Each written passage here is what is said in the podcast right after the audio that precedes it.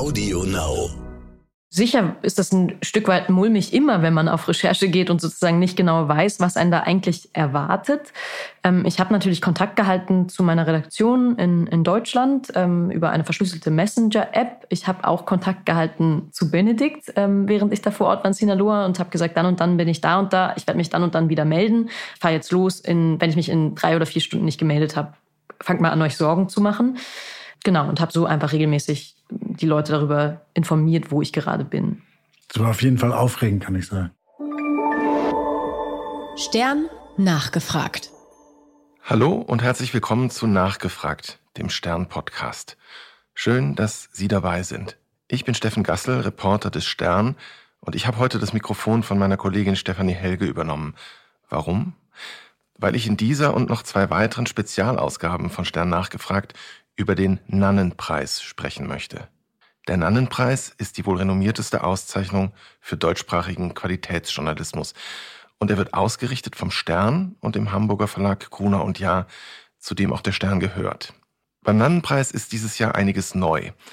Es gibt neue Kategorien, neue Jurys, aber die spannendste Veränderung ist, dass seit diesem Jahr alle Arten journalistischer Arbeiten zum Wettbewerb zugelassen sind also Arbeiten aus Zeitungen und Zeitschriften, genauso wie aus dem Fernsehen, Radio-Features oder Podcasts, genauso wie Fotoreportagen, Webformate oder journalistische Veröffentlichungen in den sozialen Medien.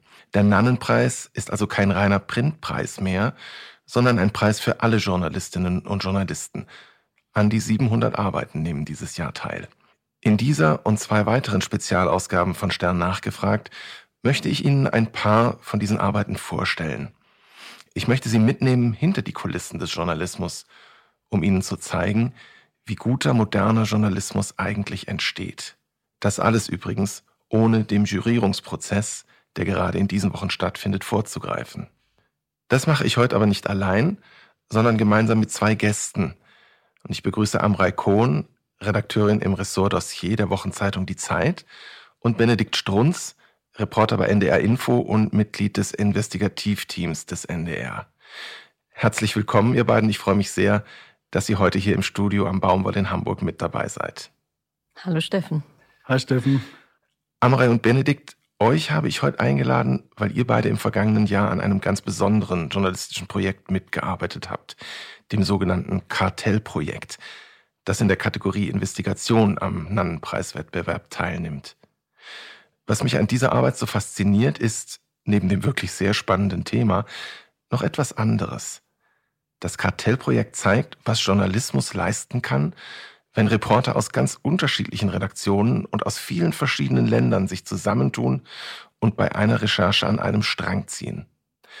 Benedikt, worum geht es beim Kartellprojekt? Also, wenn man es einmal ganz äh, runterbricht, kann man sagen, es ging eigentlich um die Frage, wie mexikanische Drogenkartelle in Europa zum einen Fuß gefasst haben, aber zum anderen auch, wie der mexikanische Drogenkrieg von europäischen Akteuren auch befördert wird in unterschiedlichen Dimensionen. Und da gibt es viele, viel mehr, als man denkt. Die Frage, was haben wir eigentlich mit der Situation in Mexiko, mit der dramatischen, furchtbaren Situation hier vor Ort zu tun? Was geht uns das an und inwiefern sind wir auch verantwortlich vielleicht mit dafür? Im Rahmen von der Recherche warst ja du, Amrei, in, in Mexiko selber vor Ort und hast dort recherchiert. Das ist aus Sicht auch der gut informierten Zeitleser wahrscheinlich erstmal sehr weit weg. Warum ist es aber dann doch äh, so relevant, äh, dass ihr da mit solchem, mit, auch mit solchem Aufwand äh, drauf eingestiegen seid?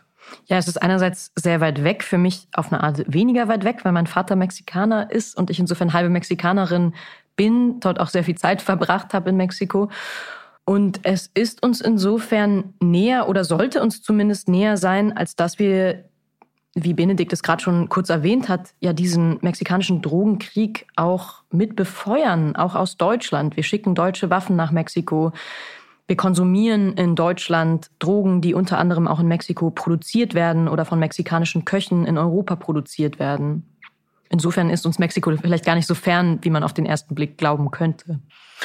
Das Kartellprojekt ist einerseits deswegen so interessant, weil es ähm, eben so eine groß angelegte Recherche ist über Länder und Kontinentgrenzen äh, hinweg. Ihr wart ja einerseits hier in Europa unterwegs äh, und habt recherchiert, aber eben auch äh, in Mexiko und ähm, habt versucht sozusagen an verschiedenen Schauplätzen diesen wachsenden, weltweit wachsenden Einfluss der mexikanischen Kartelle nachzuzeichnen. Was ihr dabei genau herausgefunden habt und wie ihr bei euren Recherchen zu Werke gegangen seid. Darauf kommen wir etwas später. Zunächst möchte ich aber noch auf einen anderen Aspekt eurer Recherche äh, gern mit euch eingehen. Ihr beiden und eure deutschen Kolleginnen, die äh, gemeinsam mit euch recherchiert haben, ihr seid ja Teil von noch einem viel größeren Netzwerk, das hinter diesem Kartellprojekt äh, steckt. Ihr habt ein paar Ausschnitte aus Interviews äh, mitgebracht. Ähm, spiele ich vielleicht mal ein, der das ganz gut auf den Punkt bringt, eben ein und äh, Vielleicht, Benedikt, kannst du dann kurz was dazu sagen? The idea behind Forbidden Story is to say, well, if, if you want to... Uh, if you kill the messenger, you won't kill the message. Uh, so if, if you want to silence a journalist because he's doing a story that somehow disturb your businesses or uh, expose what you're doing, well, you'll have 40 journalists coming after you. So there will be no need to uh, kill a journalist anymore. Von Forbidden Stories ist die Rede. Was ist das und, und wer spricht hier, Benedikt? Forbidden Stories ist eine Nichtregierungsorganisation, die ähm, ihren Hauptsitz in Paris hat. Und die Idee hinter dieser Organisation, äh, das hat Sandrine Rigaud da gerade wunderbar beschrieben, die ist äh, die Chefredakteurin äh, von Forbidden Stories, ist die dass man sagt, du kannst zwar eine Journalistin, einen Journalisten umbringen, aber du kannst nicht seine Geschichte, ihre Geschichte kaputt machen. Das Kernprinzip von Forbidden Stories ist ja eben, dass dann alle Kollegen, die an so einem Rechercheprojekt beteiligt sind, ähm, ihre eigenen Rechercheergebnisse, bevor sie sie selber veröffentlichen, miteinander teilen, damit man sozusagen von diesem Austausch lebt und auch zehren kann und sich gegenseitig äh, ähm, weiterhelfen kann mit der Recherche ich glaube auch dadurch, also dadurch hatten wir natürlich viel größere Recherchemöglichkeiten und konnten von Holland über China bis nach Mexiko überall recherchieren, weil wir auch einfach überall Kollegen sitzen hatten, mit denen wir das teilen konnten. Sehr praktisch auch in Corona-Zeiten, wenn man große Probleme hat, irgendwo hinzureisen, um selber vor Ort zu recherchieren, oder? Absolut, kann ich nur unterstreichen. Auf jeden Fall war das sehr dankbar, dass wir Kollegen in Holland sitzen hatten, dass wir Kollegen eben an Orten sitzen hatten, wo man alleine gar nicht hingekommen wäre, aber auch mal davon ab, dass man da selbst vielleicht hätte hingewollt. Ich glaube auch dadurch, dass diese Kollegen natürlich seit Jahren in diesen Ländern sitzen, haben sie auch ganz andere Kontakte als die, die man aus der Distanz haben könnte und sind viel besser vernetzt. Also du hast Phänomene gerade in so einer komplex globalisierten Welt, äh, die du nicht mehr als einzelnes Medienunternehmen stemmen kannst und es gibt auch Themen, die jetzt auch keine New York Times mehr alleine machen könnte. Bin ich fest von überzeugt. Und bei dem muss man ja auch sagen, du hast da wirklich auch einen sehr, sehr harten Gegner. Ja, das sind Leute, die äh, quasi militärisch da auftreten, die militärische Konflikte im Endeffekt auch für sich entscheiden können, die äh, buchstäblich über Leichen gehen und die hier auch in Europa wahnsinnig gut verdrahtet, vernetzt sind, ähm, äh, wo viele Anwälte bereitstehen. Also das ist auf jeden Fall was, was äh, in der Gruppe sehr viel leichter zu recherchieren ist. Und äh, der Aspekt, den Amrei vorhin angesprochen hat, den finde ich auch nochmal sehr wichtig. Du könntest nie im Leben in einer Redaktion so eine Expertise aufbauen, wie du sie da in der Gruppe von Kolleginnen und Kolleginnen hast. Also da sind welche, die zu einem ganz singulären Aspekt, der sich unter Umständen als Schlüsselaspekt in der Recherche herausstellt, ähm, eine bestimmte Firma, die Cybersachen, Cyberüberwachungssoftware herstellt, die bei einem Mordfall eingesetzt wurde von Kartellmitgliedern mutmaßlich, die sich damit ihr halbes Berufsleben auseinandersetzen. Und da, du hast dann ein Puzzlestück, mit dem du selber nichts anfangen könntest. Und dann bringt ihr die zusammen in dieser Kooperation und auf einmal ist das quasi der Schlüssel für die Gesamtrecherche. Also ähm, das ist auf der einen Seite notwendig und auf der anderen Seite eine wahnsinnig schöne Erfahrung, nicht unter diesem Druck zu stehen, dass man gar nichts teilen darf und ganz klein und egoistisch da irgendwie drauf schauen muss, äh, dass man das bei sich hält, sondern dass man sagen kann, wir sind alle großzügig und wir schmeißen alles auf einen Tisch, was wir haben und dann gucken wir, was wir daraus machen. Also so ein Beispiel, wenn man will, für journalistische Schwarmintelligenz. Ja. Kommen wir doch mal direkt auf die Arbeit selber dann. Ihr, ihr seid ja an verschiedenen Schauplätzen unterwegs gewesen. Amrei, du in Mexiko, sozusagen im Stammland eines der mächtigsten Kartelle im Bundesstaat Sinaloa an der Pazifikküste. Benedikt, du hast dich äh, vor allen Dingen konzentriert auf den Schauplatz Holland. Um vielleicht in die Recherchen reinzukommen, starten wir mal mit einem kleinen Interviewausschnitt, äh, den du mitgebracht hast aus, äh, aus Deutschland aber ich dachte mir, ja, äh, das Kiffen hat ja nichts weiter geschadet hat. Ne? Und dann schadet ja das auch nicht, was es ist. Es wird schon gut sein. Und äh, ich hatte dann das Gefühl, so wirklich, ich stehe neben Gott. So muss ich das vorstellen. So habe ich mich gefühlt. Und äh, auch so euphorisch und äh, ich könnte die Welt einreißen. Ja, kann alles, mir kann alles gelingen. Und das war aber halt nur in dieser einen Nacht, dieses Gefühl. Und hast du gezogen oder geraucht? Ich habe gezogen. Ähm, später dann geraucht. Ähm, wegen, weil Nasen halt kaputt sind und, und ja.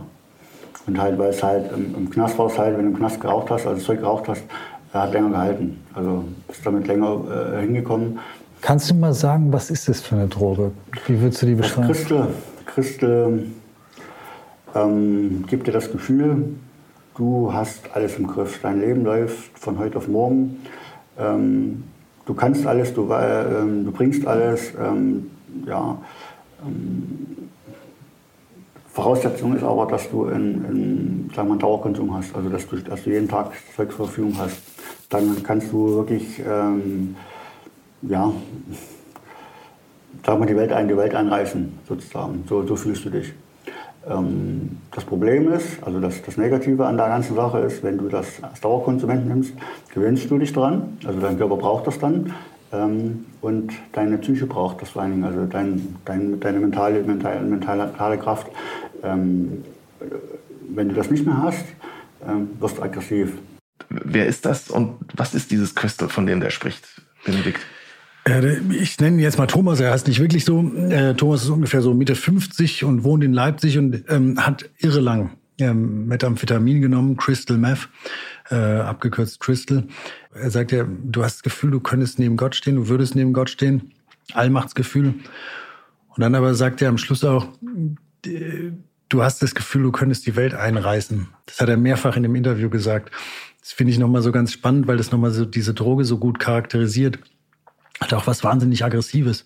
Also das hat äh, im Rausch offenbar auch sowas, wo du wirklich irgendwie wirklich in die Aggression da drin bist und das Gefühl hast, du kannst andere auch fertig machen. Also kann passieren. Bei ihm war das so, er ist im Grunde Berufsverbrecher seit seiner Jugend, äh, hat er sein Leben über Einbrüche finanziert. Er hat dann irgendwann mit Methamphetamin im Gefängnis angefangen. Er saß die Hälfte seines Lebens im Knast. Und ähm, dann hat er im Grunde auf Meth äh, seine Einbrüche begangen und ähm, hat dann kam in so eine Spirale, dass er quasi für das Einbrechen dieses Zeug brauchte und dann die Kohle, die er da ähm, durch äh, das Hehlen hatte, ähm, in die Droge investiert hat. Und letztlich gab es dann so einen Scheitelpunkt, einen Wendepunkt. Da hat er jemanden sehr, sehr gefährlich verletzt. Das hat er noch nie vorher gemacht. Das war ähm, für ihn so ein Punkt, wo er gesagt hat, ich habe mich voll über mich erschrocken, hat einen Schraubenzieher genommen äh, in der Situation, wo er keinen Meth hatte, wo er Turkey war und hat einen Sicherheitsmann den durch den Kiefer gerammt. Und äh, als er dann vor Gericht stand, hat der Richter ihm gesagt, hör zu, hm, du bist Berufsverbrecher, du kommst da nicht mehr raus. Ähm, und wir schließen dich jetzt für den Rest deines Lebens weg. Sicherungsverwahrung. Oder du machst jetzt nochmal eine Therapie und versuchst da irgendwie rauszukommen. Und er hat dann noch einen Suizidversuch gehabt. Und dann letztlich hat er eine Therapie gemacht, die angeschlagen ist. Ähm, er hat da jetzt eine sehr differenzierte Sicht darauf muss aber auch sagen, ähm, Thomas, also der, der konsumiert auch weiter. Also viel, viel weniger. Er bröselt sich das jetzt so in Kaffee. Ist auch nicht so was Gefährliches wie Ziehen durch die Nase oder Rauchen. Aber ähm, ganz los ist er davon noch nicht. Wie hast du den, diesen Thomas kennengelernt?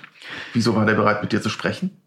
Ähm, es gibt in Leipzig viele Leute, die Methamphetamine abhängig sind. Und wir sind dann über eine christliche Beratungsorganisation. Äh, letztlich haben wir da so den ersten Faden aufgenommen ähm, und über Suchthilfeeinrichtungen und haben uns dann weiter so vorgetastet. Und es ist ganz interessant, die Leute, die einmal den Absprung sozusagen geschafft haben, auch, also das ist bei ihm kein Vergleich, der hat jetzt eine Wohnung und eine Arbeit und so und macht das irgendwie gut.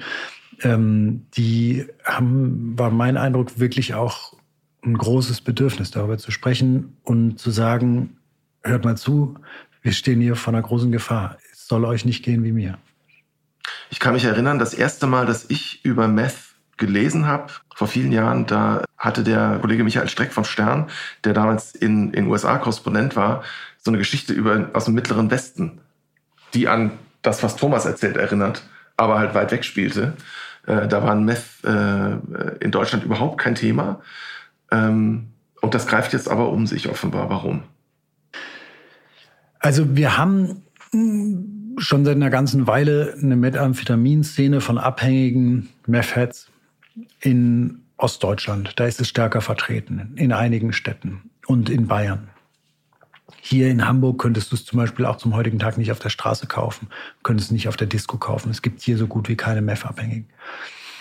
Vielleicht in der schwulen Szene ein bisschen. Also so hedonistischer Konsum. Aber, aber das harte Zeug, das ist eigentlich so ein ostdeutsches Ding gab aber auch schon Fälle von Politikern, die Meth konsumiert haben. Ganz genau, genau. Wir haben einige herausragende Fälle von Politikern, die im Grunde so einen leistungssteigernden Konsum hatten. Die wollten quasi ganz viel. Du kannst ja die Nacht durcharbeiten. Das war ja die Panzerschokolade auch im Nationalsozialismus. Die Wehrmacht hat es quasi bekommen ähm, in einer sehr geringen äh, Dosierung und ist dann irgendwie durch halb Europa marschiert.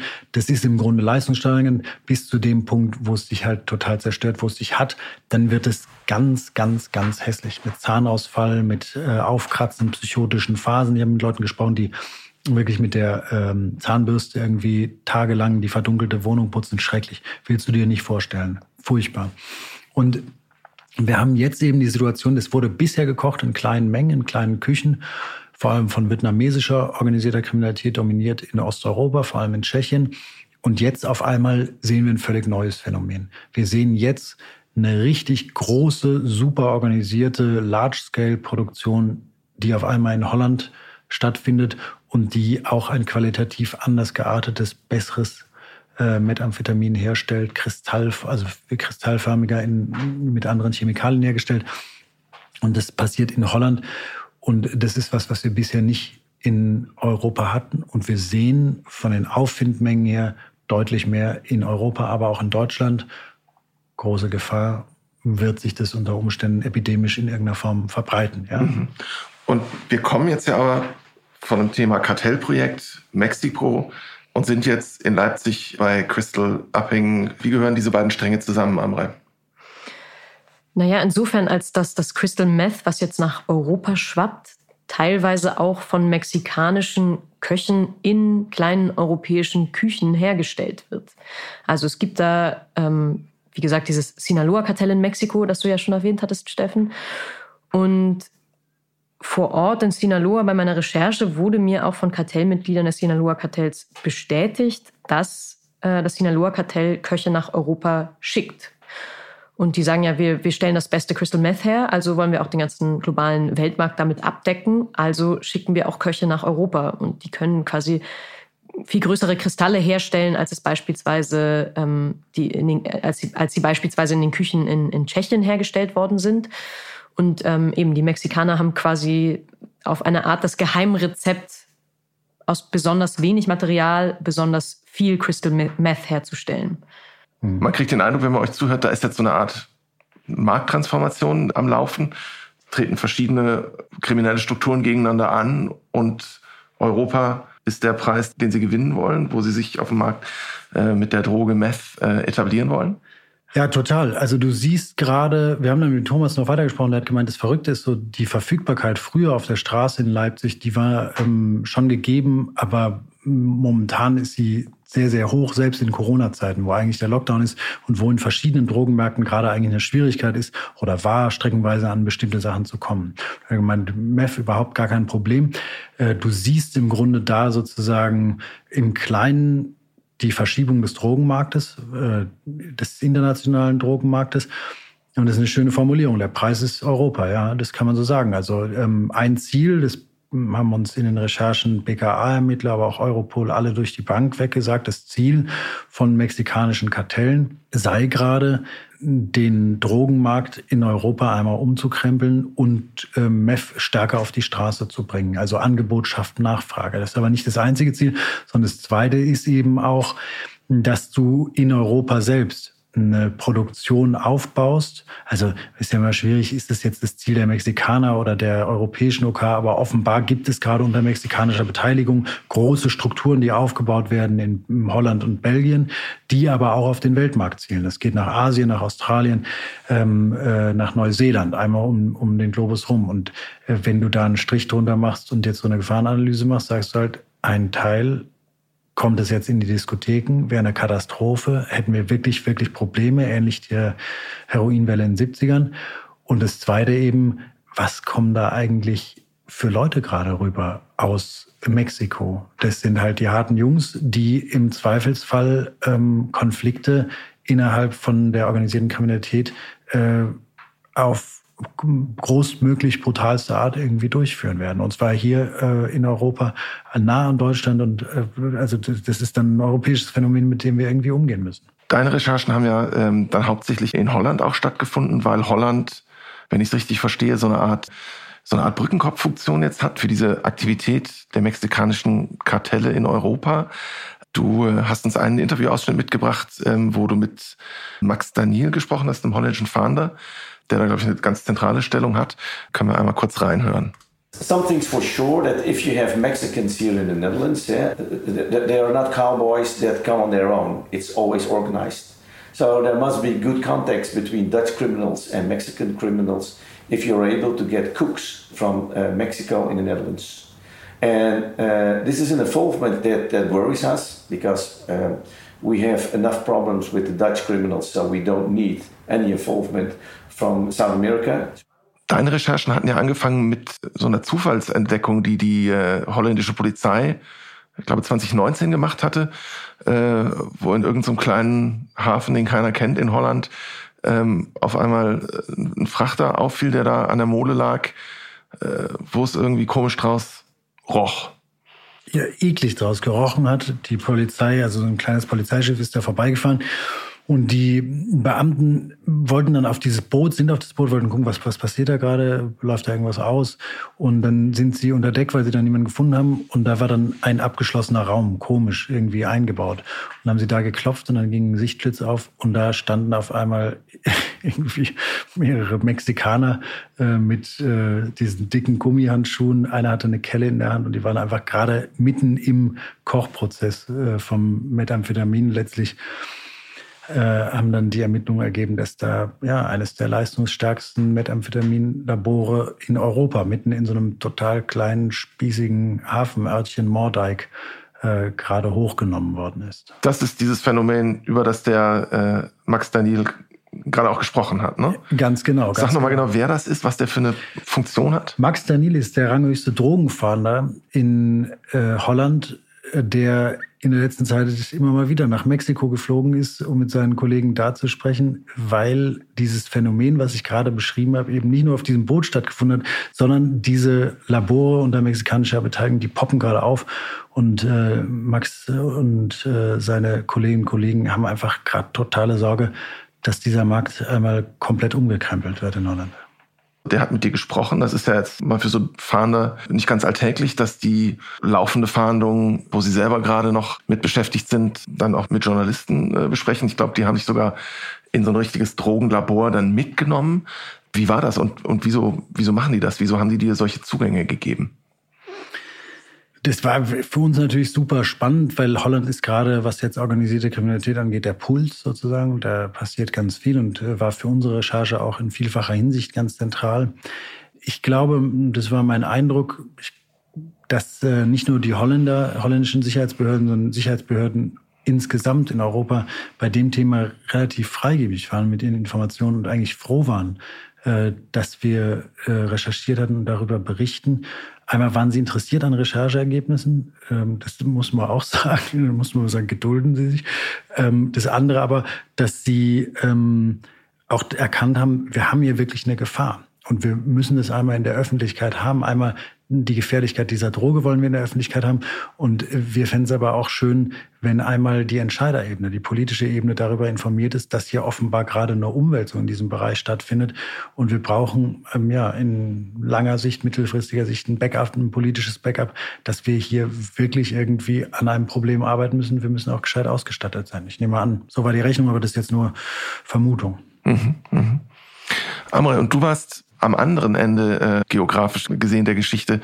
Ähm, warst du unterwegs, unterwegs in, in Mexiko, äh, in der Provinz Sinaloa. Was genau war dein Rechercheansatz dort und wie bist du vorgegangen? Ich bin im Oktober 2020 nach Mexiko geflogen für etwa zwei Wochen und habe dort vor Ort mit einer Stringerin gearbeitet, also quasi mit einer lokalen Journalistin, die wiederum Kontakte ins Kartellmilieu hat in Mexiko, zum Sinaloa-Kartell. Und ähm, die hat sich quasi gefragt, ob sie mir, ob sie mal rumfragen kann bei ihren Kontakten, ob es da vielleicht jemanden gibt, der mir was erzählen kann über Crystal Meth und darüber, wie dieser ganze Absatzmarkt funktioniert und wie diese Droge eigentlich auch nach Europa kommt. Und die Anfrage war dann äh, ja offensichtlich erfolgreich. Ähm, was man ja erstmal nicht so richtig versteht. Wir haben jetzt am Anfang gehört, diese Kartelle sind irrsinnig gewalttätig auch und mächtig, gerade in Mexiko, nehmen sich wie so eine Art Staat im Staate, bringen missliebige Journalisten also reihenweise um. Mexiko ist ja, wie ich jetzt beim Lesen und Hören eurer Recherchen gelernt habe, das, äh, das gefährlichste Land weltweit überhaupt für Journalisten. Forbidden Stories dokumentiert ja 119 ermordete Journalisten in Mexiko seit dem Jahr 2000. Wieso gelingt es dann dir als deutsche Journalistin mit lokaler Hilfe dann Dazugänge zu kriegen? Ähm, und wieso sprechen diese Leute mit dir? Ja, um das nochmal zu unterstreichen, jeder dritte ermordete Journalist wird in Mexiko ermordet. Also ähm, es ist tatsächlich irre gefährlich für die Journalisten, die vor Ort leben und immer wieder mit diesen Themen konfrontiert sind und immer wieder darüber berichten, wie verstrickt das die organisierte Kriminalität und die, Polit und die Politik sind. Ähm, also eben für diese Journalisten, die konstant daran arbeiten, die konstant bedroht werden von den Drogenkartellen oder von korrupten Politikern, sind dann einer ganz anderen Gefahr ausgesetzt, als wir es sind, die von außen kurz rüberkommen, da einmal recherchieren und wieder weggehen. Ähm, wir sind ja nicht dieser konstanten Bedrohung ausgesetzt. Natürlich kann man nicht einfach als ausländischer Journalist äh, nach Sinaloa fahren und an irgendeiner Tür klingeln und sagen, hallo, sprechen Sie mal mit mir, gehören Sie zu hier in irgendeinem Kartell, sondern das war natürlich von langer Hand geplant. Ich hatte mit der Stringerin vorab gesprochen. Sie hatte einen Bekannten hingeschickt, der vorab mit Leuten gesprochen hat, gefragt hat, können wir vorbeikommen? Und ähm, dann war es auch so ein bisschen eine, eine Warte- und Verhandlungssache, bis wir dann hinkommen konnten. Und irgendwann an einem Freitagabend haben sie dann geschrieben, so, ihr könnt jetzt kommen. Das war um Mitternacht. Also sind wir losgefahren mit einem Auto, wurden dann zu so einer Straßenecke gelotst im, im Süden von Culiacan, von der Hauptstadt Sinaloas haben da gewartet. Da hat uns dann irgendwann so ein dunkler Toyota abgeholt und quasi eskortiert in immer dunklere Viertel, bis wir dann irgendwann vor einem Hauseingang gestoppt sind, ausgestiegen sind und da in so ein, ja, von außen sah das aus wie ein ganz normales Wohnhaus reingegangen sind. Von drinnen sah es dann nicht mehr ganz so wohnlich aus. Da stand so ein Klapptisch rum, ein leerer Kühlschrank, so ein ähm, ja, sehr runtergerockter Herd. Es war alles ganz pink gestrichen. Es war offensichtlich eine Wohnung, die man innerhalb von Sekunden räumen könnte, wenn man wollte. Und dort lag gleich hinter dem Eingang so ein riesiger Müllsack und den hiefte dann ein junger Mann auf eben diesen Klapptisch und holte den Inhalt raus. Das waren etwa 15 Kilogramm Crystal Meth. Einmal noch zur Erklärung, du hast von der Stringerin gesprochen. Stringer und manchmal nennt man sie ja auch Fixer. Das sind häufig lokale Journalisten, mit denen man als Journalist, äh, wenn man im Ausland unterwegs ist, eigentlich auf die man angewiesen ist, mit denen man zusammenarbeitet, die dann auch von den, also in dem Fall westlichen Medien, wahrscheinlich für ihre Arbeit dann noch bezahlt werden? So ist es. Also die Stringerin hat einen Tagessatz bekommen für ihre Arbeit, ähm, ja, die sie quasi für uns geleistet hat, für Forbidden Stories geleistet hat ähm, ja, wie jeder andere freie Journalist auch bezahlt werden würde für seine Arbeit. Und mit der haben wir zusammengearbeitet vor Ort. Ich muss dazu sagen, ich habe bisher noch nie in Mexiko mit einem Stringer oder einem Fixer gearbeitet. Das war das allererste Mal. Ähm, ich habe schon im Ausland mit Stringern auch gearbeitet, eigentlich immer dann, ähm, wenn es extrem kompliziert oder gefährlich ist und wo man das Gefühl hat, man sollte hier jemand lieber mit jemandem zusammenarbeiten, der sich gut auskennt, der die Strukturen kennt, der weiß, mit wem man sprechen sollte, bevor man kommt. Was hast du sonst für Vorkehrungen für deine Sicherheit dort getroffen und ähm, War es dir überhaupt nicht mulmig dabei? Sicher ist das ein Stück weit mulmig immer, wenn man auf Recherche geht und sozusagen nicht genau weiß, was einen da eigentlich erwartet. Ähm, ich habe natürlich Kontakt gehalten zu meiner Redaktion in, in Deutschland ähm, über eine verschlüsselte Messenger-App. Ich habe auch Kontakt gehalten zu Benedikt, ähm, während ich da vor Ort war in Sinaloa und habe gesagt, dann und dann bin ich da und da. Ich werde mich dann und dann wieder melden. Also ich bin jetzt in Sinaloa im Hotel. Ähm, ich fahre jetzt los, in, wenn ich mich in drei oder vier Stunden nicht gemeldet habe. Fangt mal an, euch Sorgen zu machen. Genau, und habe so einfach regelmäßig die Leute darüber informiert, wo ich gerade bin. Das war auf jeden Fall aufregend, kann ich sagen. Sie hat sich dann immer rechtzeitig im abgesprochenen Zeitraum gemeldet? Ja, ja, ja, hat sie. Ich war froh, als dann letztlich die Nachricht kam, ähm, dass, äh, dass du wieder draußen warst, muss ich echt sagen. Und wir haben schon ziemlich mitgefiebert, äh, weil, da würde ich jetzt schon sagen, also du hast natürlich, klar, bei so Recherchen immer irgendwie auch äh, komplizierte, gefährliche Sachen, würde ich jetzt schon sagen. Das war auf jeden Fall eine der gefährlicheren Recherchen da vor Ort, die gut gegangen ist. Und das Tolle ist, muss man ja auch sagen, ähm, wir konnten ja Amrei sozusagen Fragen auch mitgeben, die sie für uns oder für die Gruppe, für die Gesamtgruppe gestellt hat. Und ich meine, so cool, du hast ja auch noch ein paar Aufnahmen gemacht, äh, die wir dann auch noch im Podcast irgendwie nutzen konnten und du hast Fotos gemacht. Und Vielleicht hören wir einfach mal kurz rein, dass wir so ein bisschen auch die Atmosphäre da vor Ort in, in Mexiko hier mit drin haben. No, España no se was, was hört man da? Ja, da hört man letztendlich äh, das, das, das Kruspeln von Alufolie und von Tape, von einer Tape-Rolle, die abgerissen wird, also vom Klebeband letztendlich. Ähm, was die da machen, die zwei Jungs vom Sinaloa-Kartell, die nehmen das Crystal Meth und verpacken das quasi in kleine Gefrierbeutelchen, die sie anschließend mit Alufolie umwickeln und dann in Tape einrollen und dann wieder in so, eine, in so einen kleinen Zipper-Bag stecken. Und das machen sie, damit das Ganze sowohl geruchssicher ist, damit quasi Spürhunde der Polizei das später nicht finden können. Ähm, und äh, die Alufolie auch dafür, damit das in, in einer, ähm, wie sagt man, X-Ray-Maschine nicht erkannt wird, in so einer, wie sagt man, Röntgenmaschine. Mhm. Ja. ja. Nochmal ganz kurz auf diesen Sicherheitsaspekt zurück. Wie hattet ihr euch denn vorbereitet für den Fall, dass dann der Anruf nicht kommt, wie, wie, wie vereinbart? Also ich meine, ähm, das war quasi ein Teil zwischen uns ähm, auf Kollegenebene sozusagen. Ich hatte das umgekehrt auch bei Recherchen schon, dass Kollegen das für mich gemacht haben. Und du hast dann jemanden, der in einem relativ kurzen Zeitraum da drauf schaut und dann sonst so eine Alarmkette losschlagen kann. Hätte ich auch gemacht, das war aber unorganisiert. Aber im Grunde das Sicherheitsprotokoll lief bei der Zeit, oder? Also ihr hattet da einen relativ klaren äh, Top-Down-Prozess. Ja, hatten wir schon. Ähm, parallel auch über Forbidden Stories, die sozusagen die Kontakte der Stringerin hatten und ähm, anderer Leute, die man hätte kontaktieren können vor Ort in Sinaloa. Mhm, mh. Während du dann dort vor Ort in Sinaloa warst und mit den ähm, Mitgliedern des Kartells ja direkt sprechen konntest, haben ja dann eure Recherchen auch nochmal direkt ineinander gegriffen, weil du über das Netzwerk von Forbidden Stories, äh, Benedikt, bestimmte Informationen dann bekommen hattest, die Amrei wiederum vor Ort gegenchecken konnte. Wie, wie, wie lief das? Also wir, wir, haben die alle bekommen sozusagen. Du bist dann in so einem, ja, wie soll man sagen, so eine virtuelle Pinnwand, eine verschlüsselte, wo jeder seine Rechercheergebnisse hinklebt. Und ein ganz spannender Punkt war, dass es gelungen ist, mehrere Köche aus Mexiko zu identifizieren, unter anderem die von diesem Boot, von dem wir gesprochen haben, der MS Asianco. Und da hatte man dann die Namen und dann konnte man so eine Open Source Recherche zu denen starten. Wo, also du sagst, man hatte die Namen. Wo, wer hatte die Namen und woher?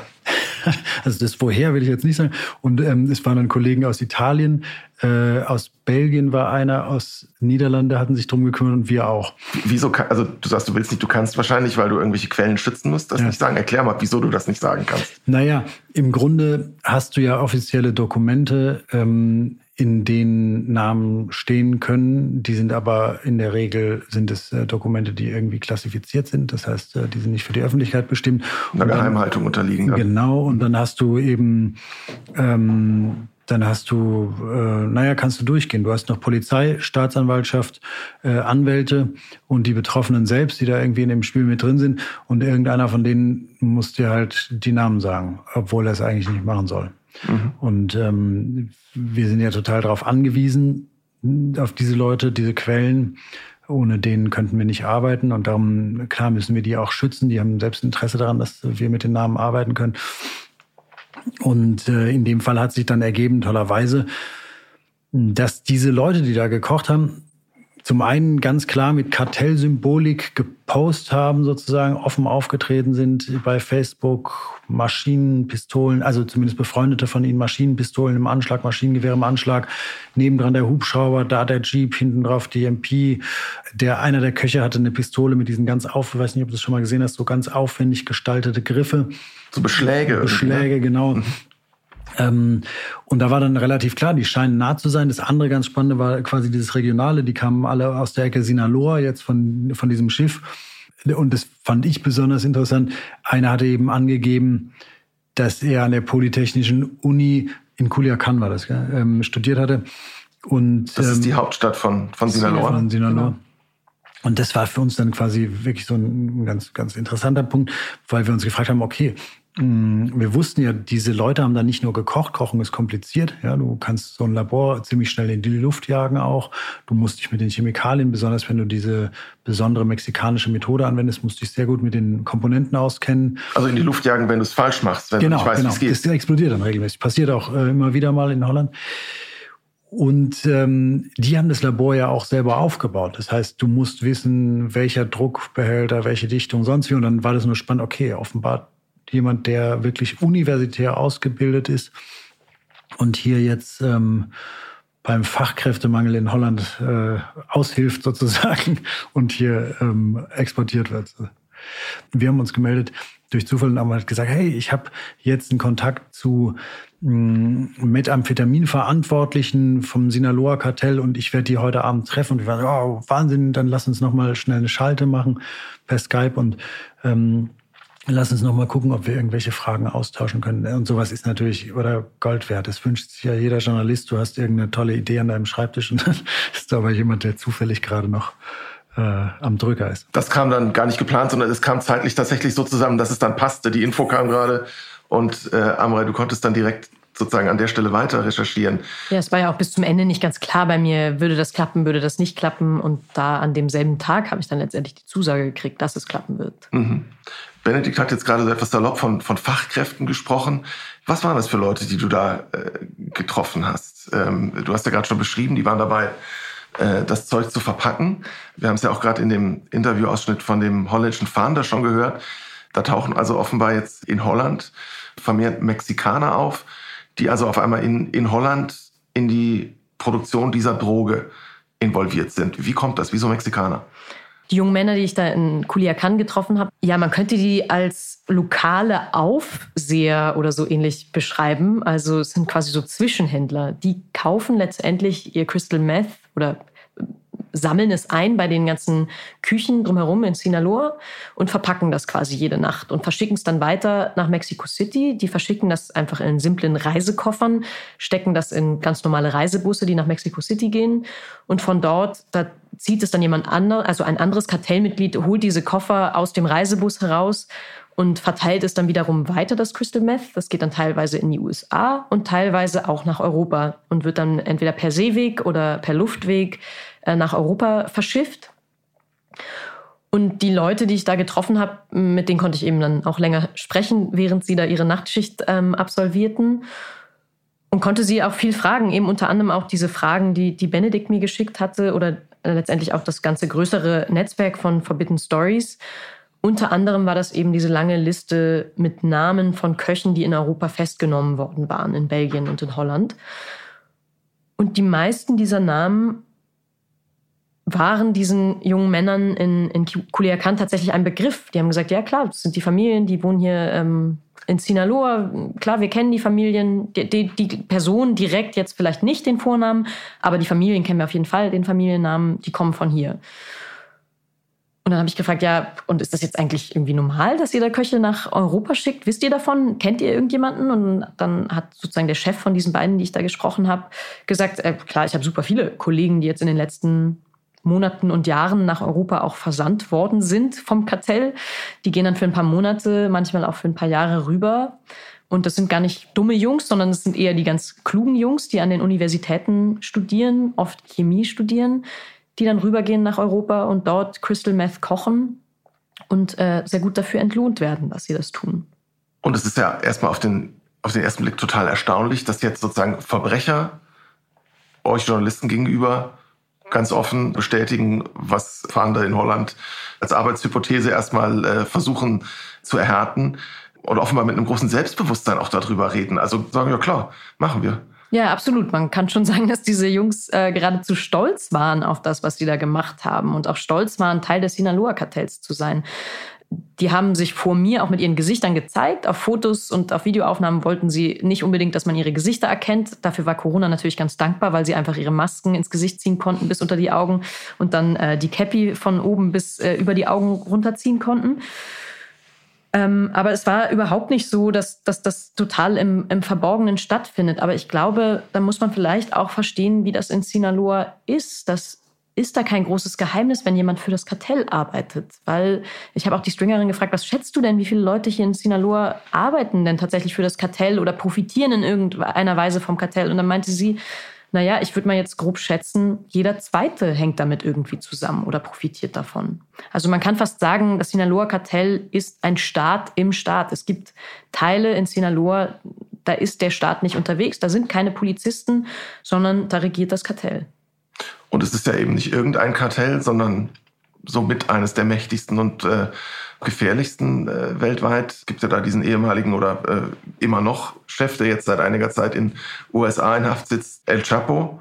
Den kennt man ja auch so von Bildern, so klein untersetzt mit so viereckigem Gesicht. Irgendwie man so denkt, das ist ein schlimmer Verbrecher, der schaut eher aus wie so ein, wie so ein Onkel, aber das ist echt der, der Oberpate. Genau, das ist das Joaquin. El Chapo Guzman, der ähm, berühmt-berüchtigte Verbrecher.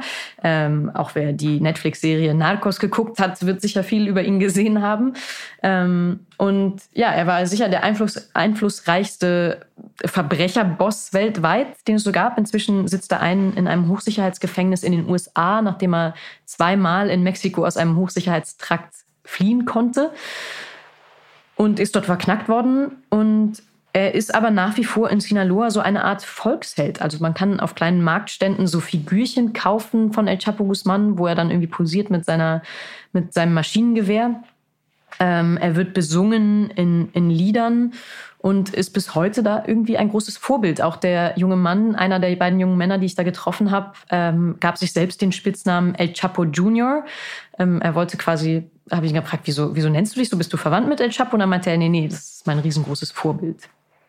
Wir haben es vorhin schon gesagt, äh, Mexiko ist ein unglaublich gewalttätiges Pflaster, unglaublich gefährlich für Journalisten, aber natürlich nicht nur für Journalisten. Ist da, ist da seit Jahren ein groß angelegter Drogenkrieg, der das Land verheert.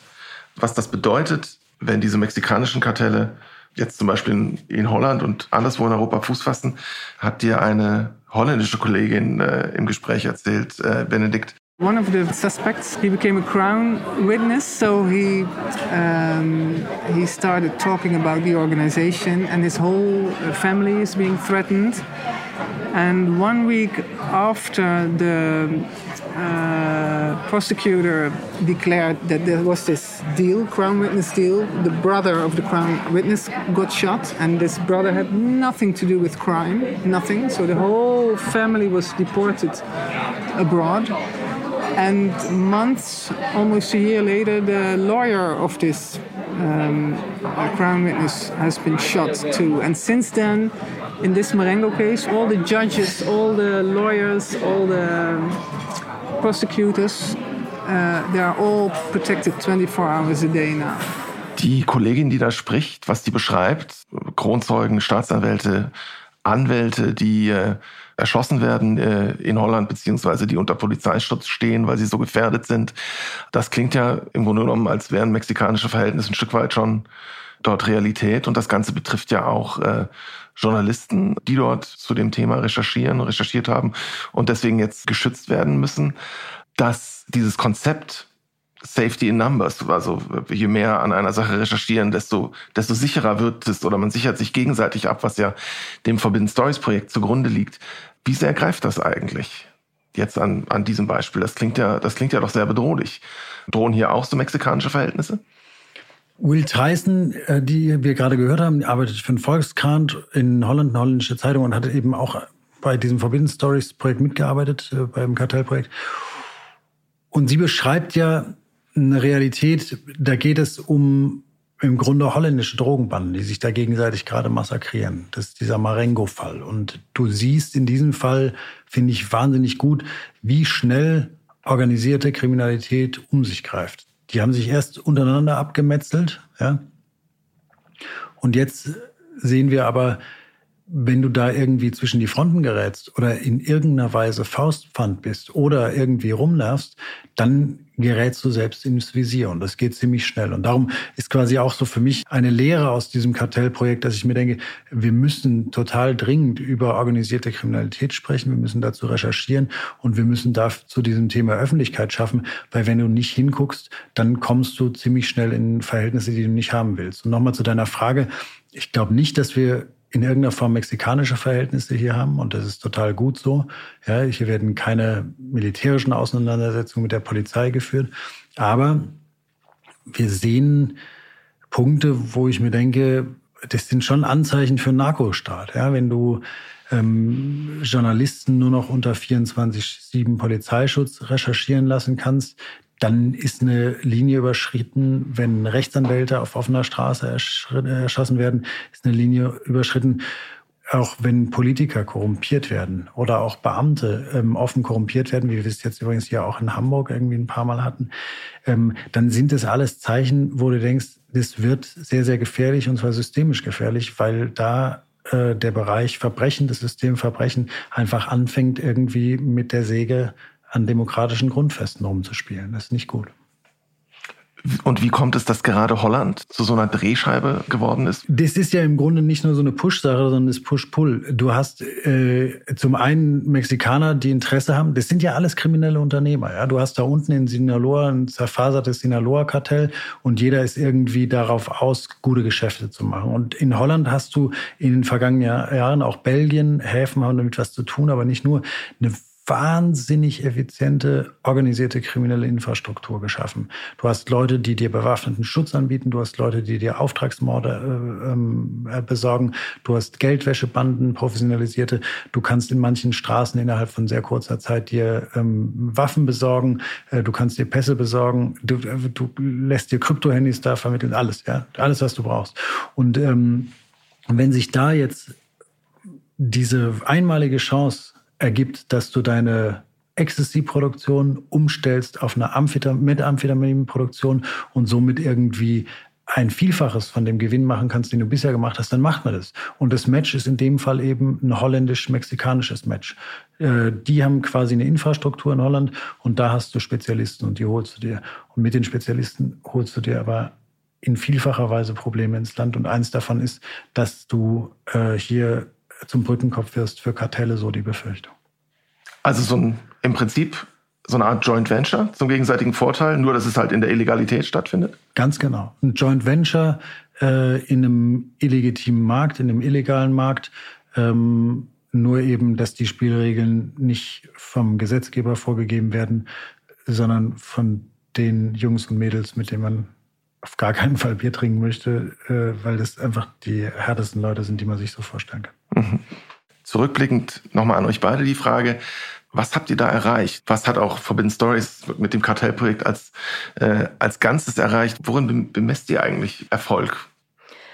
Ja, zum einen glaube ich, in Mexiko selbst hat es wahnsinnig viel Aufmerksamkeit erzeugt. Ähm, ich glaube, mexikanische Journalisten haben sich sehr unterstützt gefühlt auch darin, ihre Recherchen weiterzumachen, weiter daran festzuhalten, obwohl dort jeden Monat Journalisten sterben müssen.